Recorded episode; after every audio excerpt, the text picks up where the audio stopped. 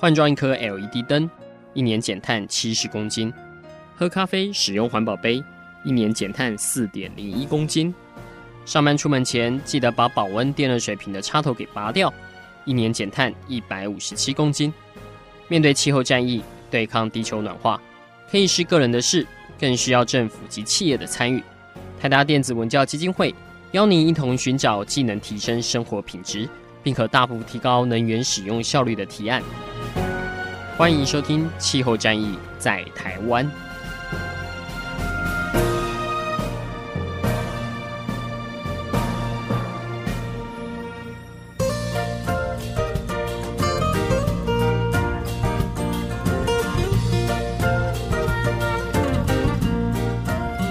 各位听众，大家好，欢迎收听《气候战役在台湾》，我是今天的主持人，台达基金会的姿蓉。随着环保意识的抬头呢，其实我们身边有越来越多的节能设计跟商品在改变我们的生活。最简单的，我想交通运输的电动化，应该大家都感觉得到。那在建筑呢，这个也是我们每一天都会遇到的。那一栋建筑盖了以后呢，至少是五六十年的时间。有没有什么机会我们可以减少它在建筑的过程或是使用中的耗能呢？其实现在海内外都有非常多的绿建筑标章，大家也都会非常的强调说，诶，绿建筑是可以减少能源使用的。那也让很多的建筑师呢，呃，用这个方式去盖出了很多节能的房子。但是绿建筑除了是住的空间之外，它跟我们的生活有没有更多结合的可能性？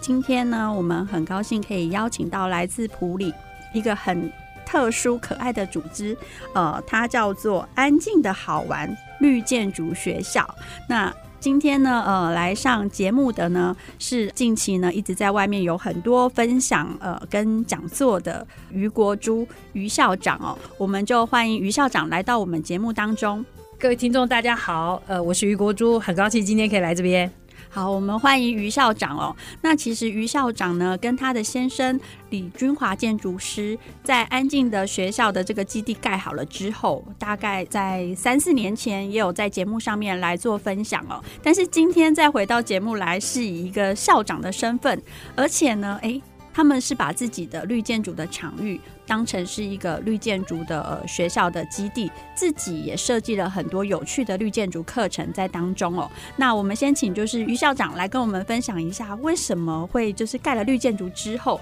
你还会想把它开放出来，让大家可以进来上课跟学习呢？啊、呃，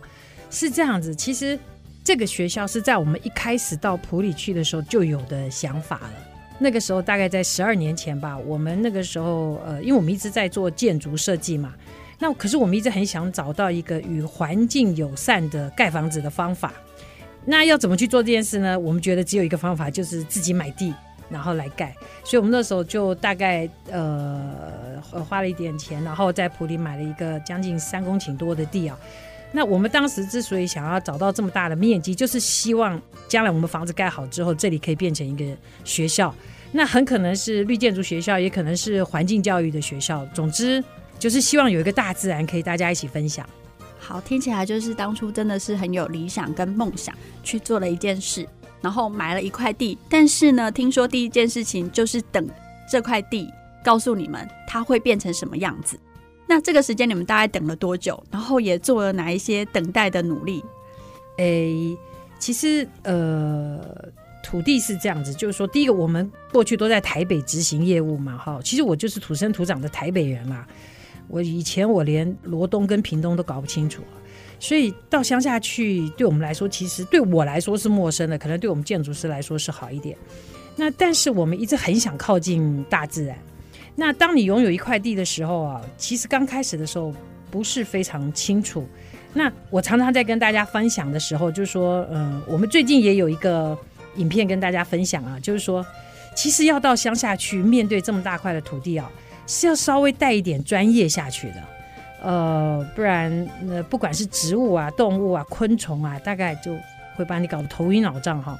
那我们因为过去不好意思，就是说我们比较专攻山坡地。所以我们对土地比较不害怕，好，所以我们就选择要去山坡地做这件事情。那去了之后啊，你想跟你真的做，还真的是蛮大的距离，就是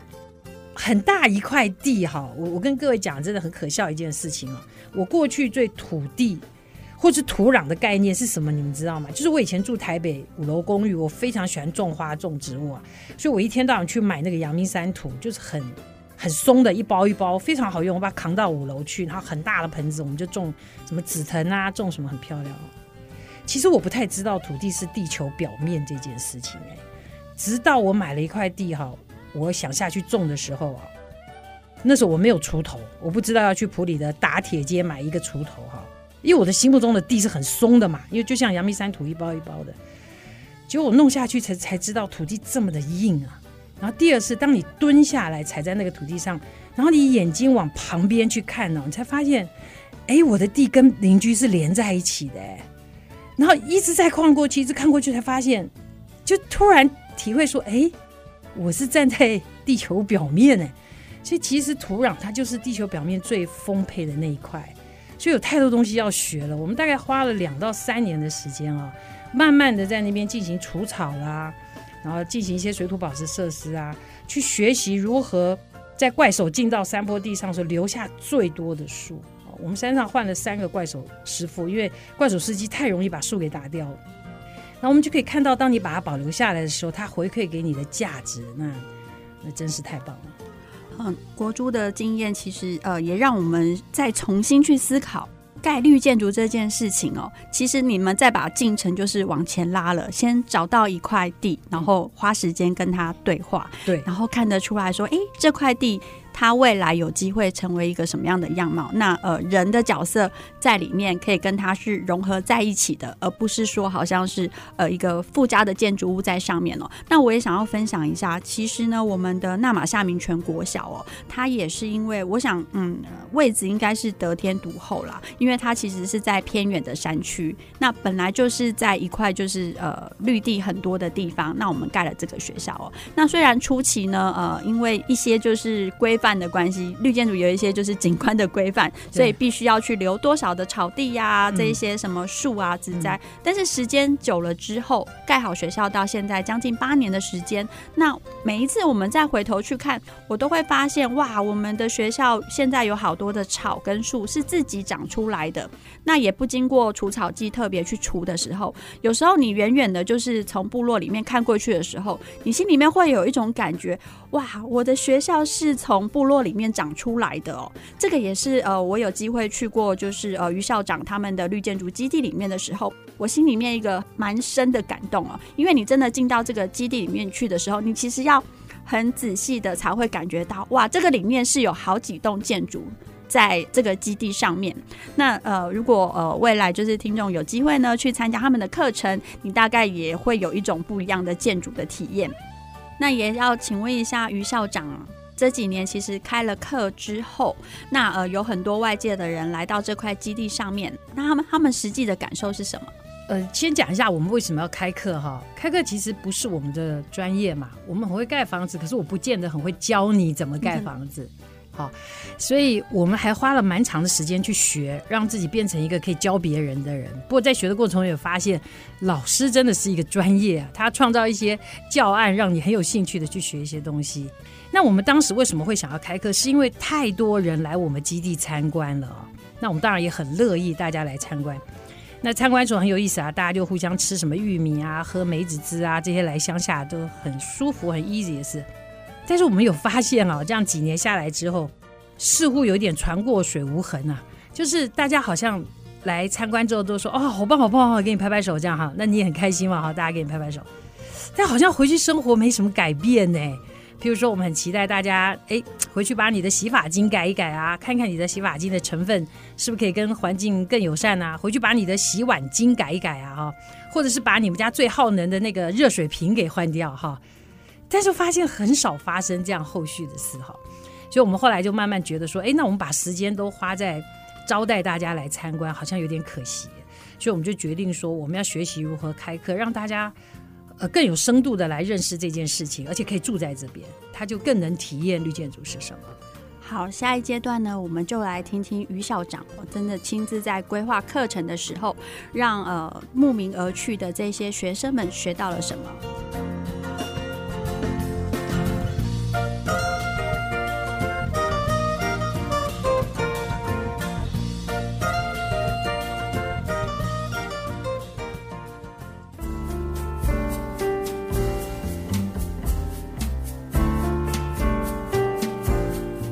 听众，大家好，欢迎收听《气候战役在台湾》，我是台达基金会的姿荣。今天呢，很高兴邀请到来自埔里。安静的好玩的绿建筑学校的于国珠于校长来节目当中跟我们分享哦，他们如何找到一块地，那呃也在这个地上面用节能的工法去盖房子，甚至呢呃将这个盖房子的经验，还有在实际在这里面过生活的这个体验，变成绿建筑的课程，呃来让有兴趣的民众可以在这里进一步的学习。但是呢，在进入到就是课程之前啊，呃，其实蛮好奇，就是对于于校长来说，您自己认为什么是绿建筑？嗯，比如说是不是申请过立的的，或是有绿建筑标章的这些就可以叫绿建筑？哎，对，这是个好问题啊。其实这也是我们开课的原因，因为实在太多人问我们，就是说，哎，听说你在盖绿建筑啊？那你家有做太阳能发电吗？或是你家有做雨水回收吗？大概都固定问这两个问题，所以我们就发现说，哎，好像要来跟大家聊一聊绿建筑是什么东西哈。那绿建筑其实我们如果平常去想一个建设公司，它在盖房子哈，一块地，我们最重要的就是要去算出它的建蔽率跟容积率，就是让它盖到最多的坪数嘛，对不对？那我们常常在看那个建设公司的广告，通常他都会吸引妈妈，所以他会讲三个东西，就是离学校近、离市场近、离捷运近。对不对？对，所以这个大概是我们对于一个建筑本身的一个价值啊，所以它比较偏向于是市场交易的一种资本价值了哈。那绿建筑也是一样，它必须要维持这个资本的一个价值在，所以你也不能要求人家去住在一个树洞里面啊，或山洞里面说那个是绿建筑，那个当然也是了哈。所以我们可以用这样子的方式去思考，就是说，只要是一个建筑，它还是要维持它的资本价值，但是在这个资本价值的之外，我们。这个资本价值我们讲很简单哈，它是 for 谁？就是谁需要这个资本价值？一个就是买主嘛，我是付钱的人；一个就是展现那个大环境嘛，对不对？好，那现在绿建筑在同样的这个概念里面，就是要为买主，就不管是买主还是盖房子的，你为他创造什么价值？那你又为大环境创造什么价值啊？所以就这里说，除了资本价值之外，我们需要绿建筑有一个很重要的绿的概念哦，就是健康的概念，就你为买主。你除了去想这房子值多少钱之外，你要去想这个房子为你带来多少健康的条件。然后第二个，你要为大环境去想，就是说除了大家讲 location location location，就是大安区的房子、天母的房子啊，除了这个你要去想之外，你要去想一件事，就是我们为这样子的大环境啊带来多少的永续的价值。所以我们在谈绿建筑的时候，基本上也不必把它讲到太基本教育派，就是说我们很希望。在原来的房子价值之下，哈，我们要提供它更多的健康的价值跟永续的价值。确实，蛮多人想到绿建筑都会想到说，哎，好像可以减少能源费用哦。我相信这个在就是呃，于校长你们自己本身在那里生活的经验是可以看得到，哎，电费单真的比一般的人家来少的很多。对。那另外一件事情呢，就是对于生态上面的重视哦。那所有的绿建筑指标里面，其实都有涵盖到生态的指标，但是好像很少人就是把它拿为呃，应该是说满足了分数之后，哎，但是呃，在在日后的部分，其实感觉不到生态上面有太多的价值，但是在你们的基地上面，反而非常的强调生态这一块，尤其是树，是不是也可以提一下为什么当初会有这样的做法？哦，对，这个谢谢。就是说，我们要跟大家谈绿建筑是一个系统，这也是我们开课最重要的一件事情哈。绿建筑是一个系统，它不是今天讲我用了一个万年好用的隔热墙，日本进口的隔热材。好，是哪里弄的隔热漆？它就是绿建筑，它不是这样子的哈。那我们讲系统从哪里开始讲？从环境开始讲。那环境的系统从哪里开始讲啊？从气候开始讲。好，那气候呢？大气候就是我们台湾是什么？亚热带季风型气候，对不对？好，那台湾是在整个地球里面叫做亚热带的季风型气候。那我们在讲台湾的气候特征有什么呢？台湾气候有三个，就是湿、热，还有一个叫做它的海拔冷。啊，就是因为台湾有三千公尺的高山，有两百六十八座嘛，哈，所以台湾有海拔冷这件事，就是说台湾的三千多尺的高山其实是已经接近可以接近寒带的气候了，对不对？所以台湾气候非常丰富。所以，我们当你很清楚你自己所在的这个气候条件的时候，哈，那你就会清楚知道，我们今天要做一个绿建筑，又要节能，那他不是就要在这个环境里面怎么去对付那个湿、那个热？或者是海拔冷，海拔冷就是说，比如说我们有帮原住民在呃东埔一千多公尺的地方去盖他的绿建筑。那比如说我们讲一个很简单，就是说大家常会讲北欧的建筑很漂亮，哇，就弄一个玻璃的餐厅，对不对？大家在那里吃饭，超浪漫。可在台湾搞这样不是活活热死了吗？对，所以就是要跟大家谈，就是说，但是我在一千公尺帮原住民盖的时候，我就可以给他一个玻璃的屋顶啊。所以这个就是气候的不同，所以我们要跟大家分享一个概念，就是绿建筑是一个系统，而这个系统首先就是从气候开始说。当你很了解你的在地气候，台北的气候跟台南、高雄是不一样的，对不对？好，那这个时候你在不同的地方，你所采取的格局会不一样。绿建筑非常强调它的格局，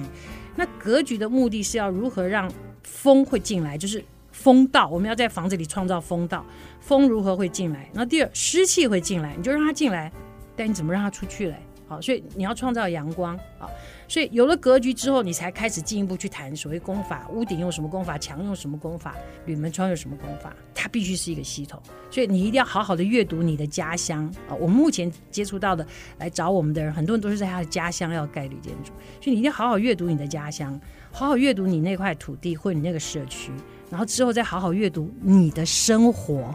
你到底要在这样的气候里过什么样的生活？哎，我我有看过，就是你们之前接受访问的时候啊，嗯、呃，你们有提到说，哎，要认识一块土地，就是如果真的我们很幸运拥有一块土地，嗯、上面可以盖一栋属于自己的绿房子的时候，嗯、那至少花个一年的时间去了解这一块春夏秋冬土地上面所会发生的事情哦。对对对，那这些事情是不是也会放在你们的课程里面，让这一些就是从来没有这样经验的人，他们来做学习？哎，会耶。呃，这个是很重要的事情啊，就是说放慢脚步去阅读你的土地是大家很不习惯的事情。就是大家买到一块地的时候，就会很希望呃赶快，心中就很多梦想了哦，房子长什么样子啊，拿很多图案给我们看。那我们通常都会邀请他说：“哎，你有没有好好的真跟这块土地相处过春夏秋冬？就你家到底太阳从哪里起来，哪里下去？你的东南西北在哪里嘛？你的那个台湾的常年风向是东北季风跟西南风嘛？那你家呢？对不对？不会每一块地都是一样，会为气候会有点不一样嘛？那你一天二十四小时，你有没有在清晨去那里待过？中午最热的时候去那里待过？黄昏的时候去那里待过？哪里是最漂亮？”哪一个树的光影是你最喜欢的？所以这个就是一个慢的开始啦。那我们非常多的学员哈，其实，在有一块地想要盖绿建筑的时候啊，其实他很大的一个冲突就是他过去的那个快速的生活习惯跟这个慢是斗不起来的。所以我们的课程里面啊，分成两个部分，一个部分就是我给你知识，就是到底怎么盖绿建筑，你会得到一个完整的知识。第二个啊，是建立信心，建立什么信心呢？就是说你要相信，你现在开始要变慢这件事情，是 follow 你自己内在的呼唤。那你对于 follow 自己内在的呼唤这件事，必须要有信心，否则所有人其实都会来挑战你的这个呼唤。他们会说：“你别发什么神经病，盖什么绿建筑，对不对？你赶快找一个人来卡金 kiki。”啊，我们常常听到这句话，就卡丁 kiki 的话，这样就是说，那公家你贼哈，不用讲那么多。那你的内在会跟自己说，不对啊，我是想好好跟这块地来相处嘛，所以你就会有个冲突出现。我们当时在开课的时候就认为，一定有很多人，因为我们当时从台北搬到埔里去的时候，也有非常多这种冲突，就主流会非常挑战你的，就觉得啊，你怎么？这么年轻就跑到当时很年轻了哈，就跑到乡下去，就觉得啊，你不太长进啊，对，就我们把慢这件事跟不长进是划等号的啦。所以我们很多的学员呢，其实绿建筑的知识他是都有相当不错的基础，他来上。他其实最重要是要我们给他信心，所以我们会排一些课程呢，让你在里面不断的梳理自己的内在的想望，你到底想要干什么？你为什么想干绿建筑？你为什么那么渴望绿建筑？你是真的想盖吗？是因为它很 fashion 吗？是你想要变得不一样的人吗？还是你真的想找到原来我们人跟环境是可以互动的？所以我们会有一些这样的课。那这个课后来我们大概在第三堂、第四堂以后把它发展出来之后，就是学员就觉得非常的开心，就是说他是带着知识跟信心回家的，而不是只有带着知识回家而已。诶。国珠的分享让我想到，就是台达基金会呢，其实呃这几年我们也有绿领工程师或是绿领建筑师这样的一个课程在开。那我们确实也有遇到一些，他是想要盖绿建筑，或者是说想要让自己的房子更环保哦。这个其实也是因为气候变迁，其实大家可能在道德上面都觉得说，哎，想要呃为地球 对做一点事。那基于这样的一个动机，他们来上课。那也有一些是非常特别，他。他是自己有一块地，嗯、那他想要找绿建筑工班，嗯、但是他不知道怎么去跟建筑师或者是设计师沟通，嗯、所以台达基金会呢有一个业主班，主要就是让这些业主知道说，哎、欸，他们在讲什么，那呃怎么去跟他沟通，找到就是他理想中的绿建筑的方案哦。那我相信其实国珠也是，尤其是在你们自己的基地里面，甚至应该是可以说从经营一块地到一砖一瓦，哎、欸，我。听说还有训练，就是当地的工班来完成你们心中的节能工法，嗯、是不是也可以分享一下这个过程？好啊，就是我们很感谢我们的工班啊，当然我们也被我们工班磨练的很厉害了哈。呃，我们用的都是台湾的建材，而且都是建材行买得到的建材，所以其实工班对这些建材是熟悉的啊。但是我们会用在不同的部位啊。所以就不熟悉了，也就是说，放你用在不同的部位，方法就会不一样嘛，哈。比如说，大家对于室内天花板都习惯用细酸盖板，那我们就找到了一个非常好的叫慕斯纤维板。那这个在台湾已经有五十年的历史，那它比细酸盖板重，哈，也不好切割嘛，哈。那当你要求他去用这样的东西说，其实你不是只是教他说，哎，怎么用啊，怎么割，不是，其实你是挑战到整个供应链的系统，也就是说。当一个木工朋友来帮你做生意的时候，帮你来做这个房子的时候，他是连工带料的，所以他连工带料的时候，他会赚到工资，也会赚到他的材料差价，这是天经地义的事，因为这就是他的技术嘛，这么多年的技术，所以他会有他熟悉的材料、熟悉的供应商。所以当你打破了，你要求他用新材料，即使这个材料在台湾都五十年了哈，你等于打破了后面那条供应链。所以那个抗性不是只有来自于不熟悉，是你有可能剥夺了它部分可预期的利润啊！哈，所以如果你不照顾这一块，你是没办法说服他的。所以你必须要让他还是能够连工带料，并且能够去跟那个供应商谈好他该有的利润，那他才会愿意说：“哎，那这种事我我们可能就坐下来讨论一下图面，就当然也要花蛮长的时间了哈。”然后，那然后做个一栋两栋，像我的木工都已经跟着我做了六栋嘛，那我们就非常感谢他，因为他很愿意坐下来跟我们讨论图面，也愿意去跟这些供应商谈。好，那他也照顾到他自己的利益。好，那他现在变得很厉害的木工，他现在去帮人家做的时候，他直接跟人家讲：“哎，我可以帮你改成绿建筑。”那我觉得这是我们最有成就感的事情，这样子哈。所以就是说，当我们在想要找到好的工班的时候，哈。那第一个啊，乡下好工班不多，要排队哈，所以第一个，请你要有耐心，要去排队。第二就是你在要求人家工班做不同的绿建筑的方法的时候哈，你必须照顾到他原来应得的利润，不然那个系统是 run 不起来的，因为你不能把你的绿建筑风险压在他的身上啊。对，所以我们的经验就是说，你一定要先照顾公班的利益。那工班其实是很愿意学，尤其是好工班，就是本来就是主动性很强的，本来就是很细致的工班，他是很愿意学，哎，他很期待人家教他。但是如果你切到他的利益了，那他可能欲望就被你就就砍掉一半了了哈。所以这个部分还是还是大家在像做生意一样，还是要注意这一点。这个阶段呢，其实呃。刚刚于国珠校长在讲的时候呢，我也记了一个笔记，就是要有耐心，等一块地要有耐心，那等一个好工班也要有耐心哦。我相信这个应该也是课程里面呢学到很重要的事情。下个阶段呢，我们再请就是于校长来带我们看说，哎，在发展课程的过程当中有什么有趣的事情。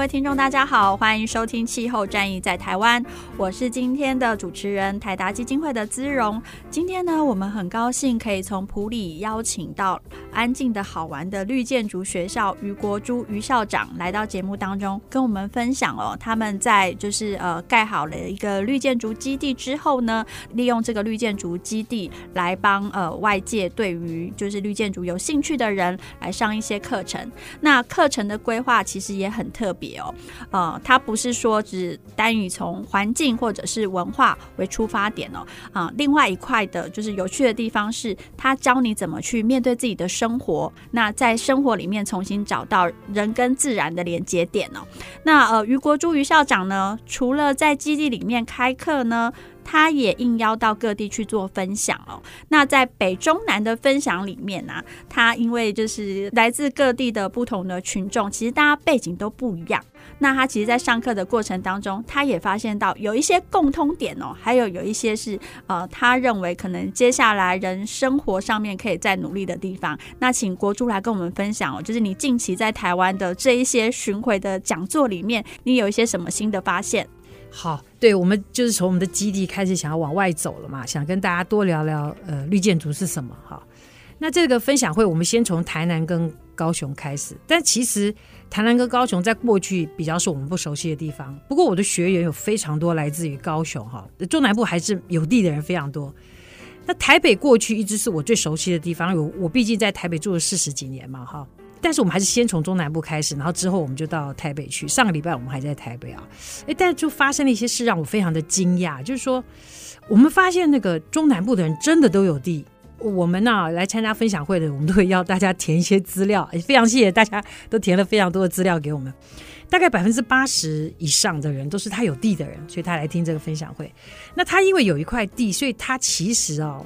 也已经阅读那个地，观察那个地，或小时候在乡下玩很久。所以，当你在跟他讲一些乡下经验的时候啊，诶，我发现我跟那个学员之间的眼光的互动是非常有交集的。好，他们知道我在讲什么，他们知道。那当然也是因为他们在中南部，所以我们在聊一些工班上的问题，他们也非常清楚啊。所以他就变成一个诶非常好的一个互动。我本来以为我对中南部比较陌生，就反而我在中南部的分享会，我们觉得大家互动非常好。那就还有人要求我们再进一步，比如去台南的另外一个区域。我们本来在台南的南边嘛，他们说可以去台南的北边讲，所以我们就发现，哎，中南部很需要这样的讯息。还有中南部的人，呃，他们因为有有田有地，所以我们发现，当这个绿建筑时代来临的时候，他们的优势就展现了哈。那我上礼拜在台北做了一场分享会哈，那台北是我最骄傲的地方啊，因为我来自天龙国嘛，对不对？我当年带着满满的知识 到中部去啊。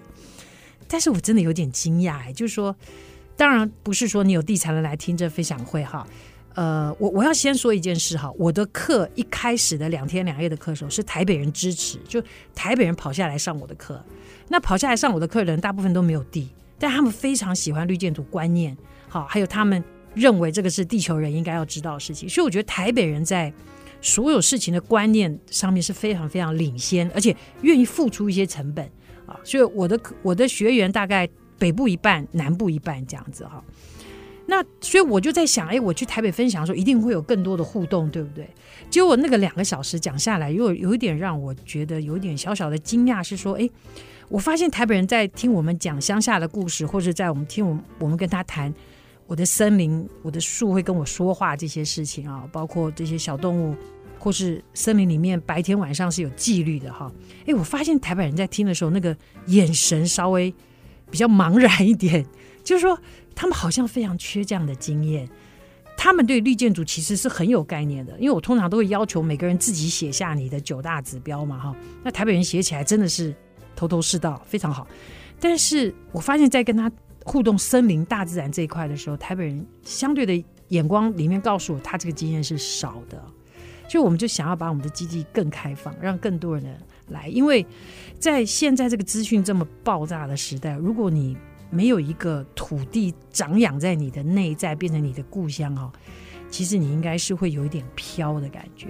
国主讲的其实呃也是呃我们曾经在发展就是绿建筑志工上面的一些经验哦。那台达呢，因为自己厂区做绿建筑，我们也捐建了绿建筑的学校，所以我们也想要在内部员工里面就是多一些教育训练的课程，甚至让他们成为绿建筑的志工哦。呃，我在国主的基地我不是很清楚，但是其实呃在绿建筑里面要尽量不去使用。除草剂，对，尽量不要去使用除草剂。所以很多事情是必须要用人工的方式去做，呃，比如说除草啊，甚至说修枝啊，然后还有就是木头的维护啊，那呃这边都需要大量的人力哦。嗯、所以我们也是培养就是绿建筑志工，有一部分也是希望他们可以就是去帮忙，就是维护这一些绿建筑。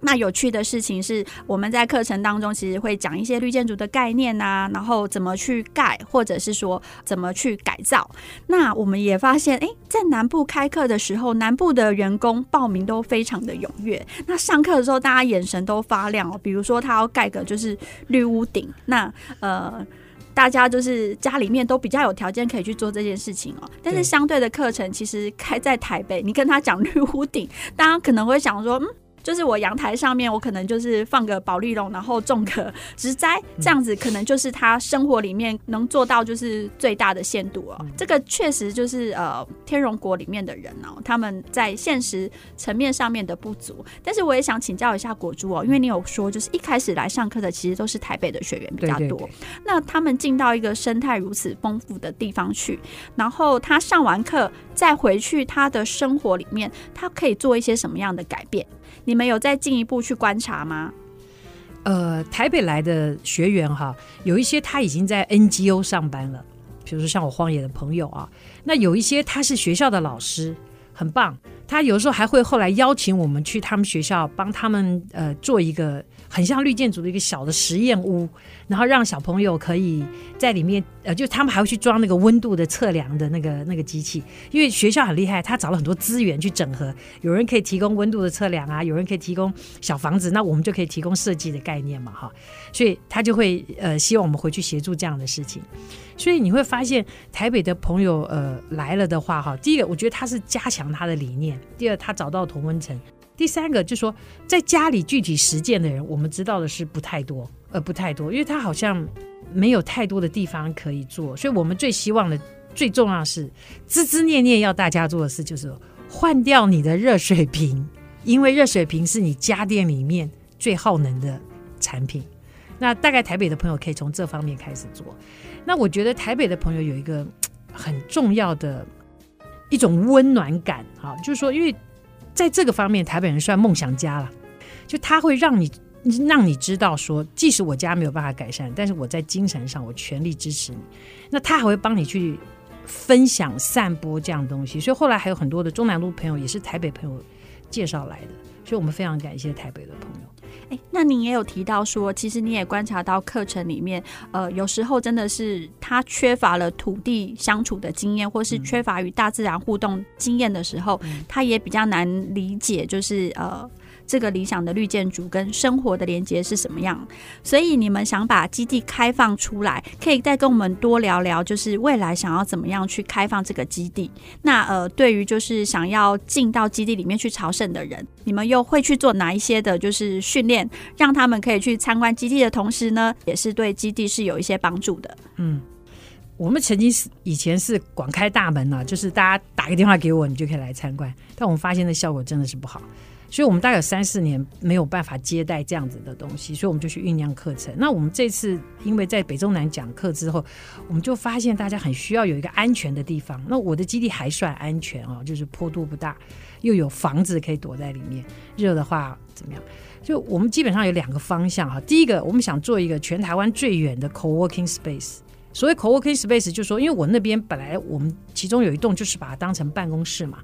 所以里面有各种办公设备。如果你想要到乡下来静个两三天，你就带着你的 notebook 来，然后在那边静个两三天。那我们也可以让你在住在那边，你也可以自己在那边煮饭。那为什么要做这一件事？哈，是我们因为我们同事都在森林里面上班，我们深深体悟啊，你要跟大自然接触，一定要给自己比较长的时间。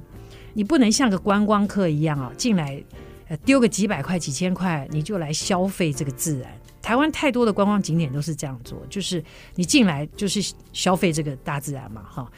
你跟着大自然一点互动都没有，你没有在那边有晨昏啊，没有微风，啊，没有下雨，没有树影，你不知道那怎么回事。所以我们希望你可以来住个至少三天以上。那带着你的工作来，然后，呃，或是带着就是一些专场，可以在基地上面，哎，对，对，帮忙工作的，对对对，或是来帮我们煮个饭也行了哈。那大家就很期待。那另外一种就是我们可能未来希望开放一些学校可以来校外教学啦，或者是员工旅游。就员工旅游就是大家现在不都找地方玩嘛？那我想先别玩，如果你有一个行程是两个小时，在我们那边的草地上躺一下。就是让自己静一静，然后手机放到边边去，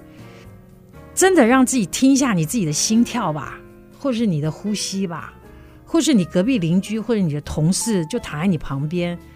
然后静静的去跟这块土地、还有天空、还有微风去相处一下。就我们想说，我们应该可以提供这样的一个简单的地方，就是让你躺在那儿，然后。就是躺在那儿吧，就是我们太多东西，我们常常都要大家办很多活动啊，热闹啊，要唱歌要跳舞啊，其实不用哎、大自然就热闹得不得了了，只是你没静下来，所以你不知道它热闹。哎，这也是学校的名字哦，安静的好玩，可能所以这样子取的原因。好，那下个阶段呢，我们再回来听于校长哦。除了原先的课程之外，其实也开了十五届了。那接着你们要再推出进阶班，那这次进阶班呢，又要带领大家看到绿箭主的哪一个面相呢？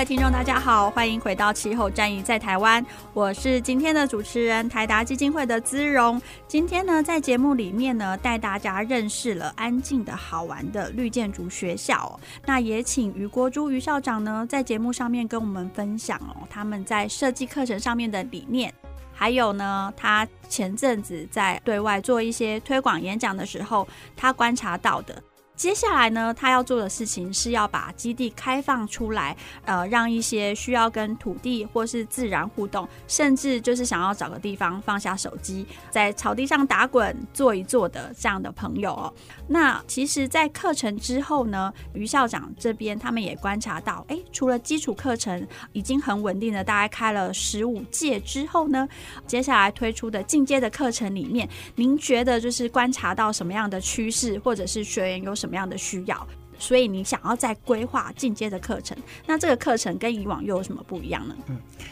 呃，在初阶的课程哈，其实大家有的就是一个概念，因为绿建筑我们研究十几年嘛，两天也没办法教会你太多事，但是我们就让你实际动手去做一面墙，做一个屋顶啊。那在初阶课程，其实我们最主要是梳理你自己的想望，就你为什么要盖绿建筑，你有没有架构好你内在的意志力，可以将来可以跟那个。呃，各式各样传统的工班去做沟通哈，所以你要有心理准备，就他们讲什么心理素质啊，什么心理准备啊。那第二，你要具备基本的绿建筑的知识，所以你要带着知识跟信心回家。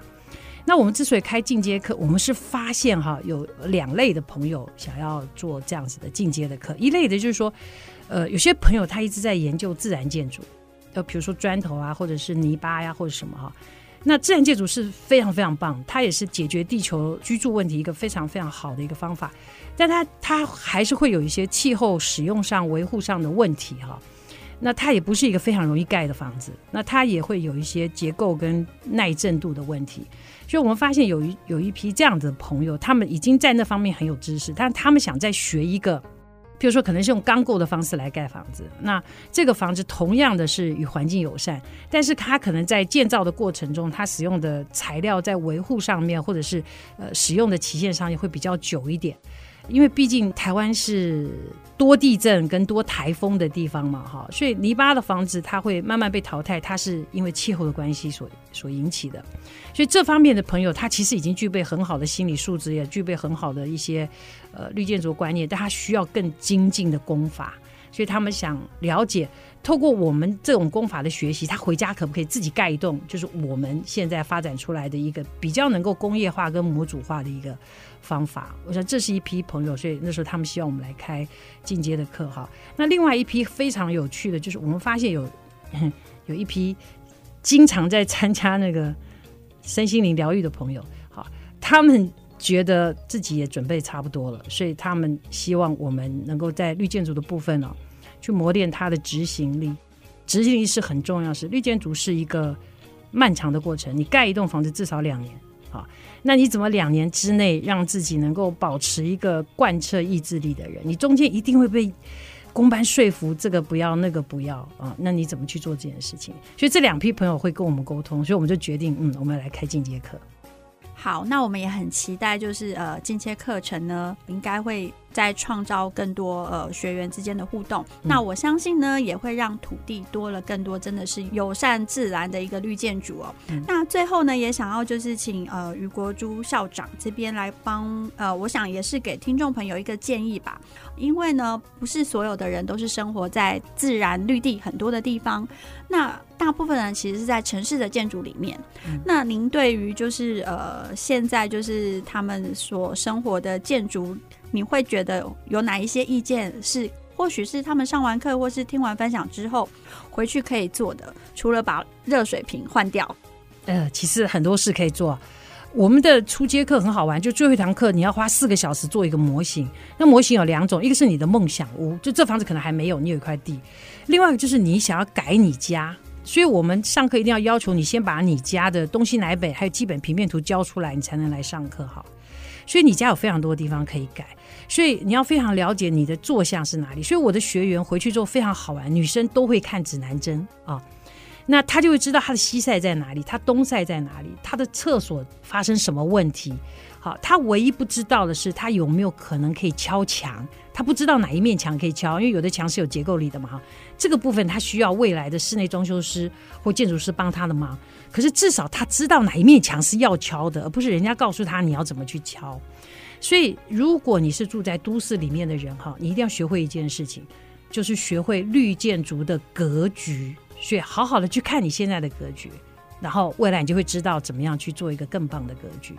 好，今天很谢谢于国珠于校长的分享哦。那我想听众朋友应该也对安静的好玩的绿建筑学校有更深一步的了解。如果呢，大家想了解说，哎，这个安静的学校里面有哪一些有趣而且其实很热闹的事情，大家也可以在脸书上面去拜访安静的好玩的学校。那另外呢，于校长呢，他有呃一些分享，其实是在书店里面，那大家也可以在看到就是适合的时间，自己也可以去前往去参加。再次谢谢我们的于校长来到节目当中，啊，谢谢大家，谢谢，谢谢各位听众，我们下集再见。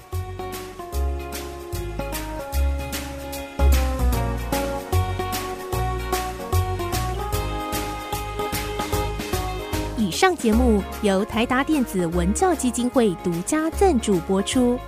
台达电子文教基金会邀您一起环保节能爱地球。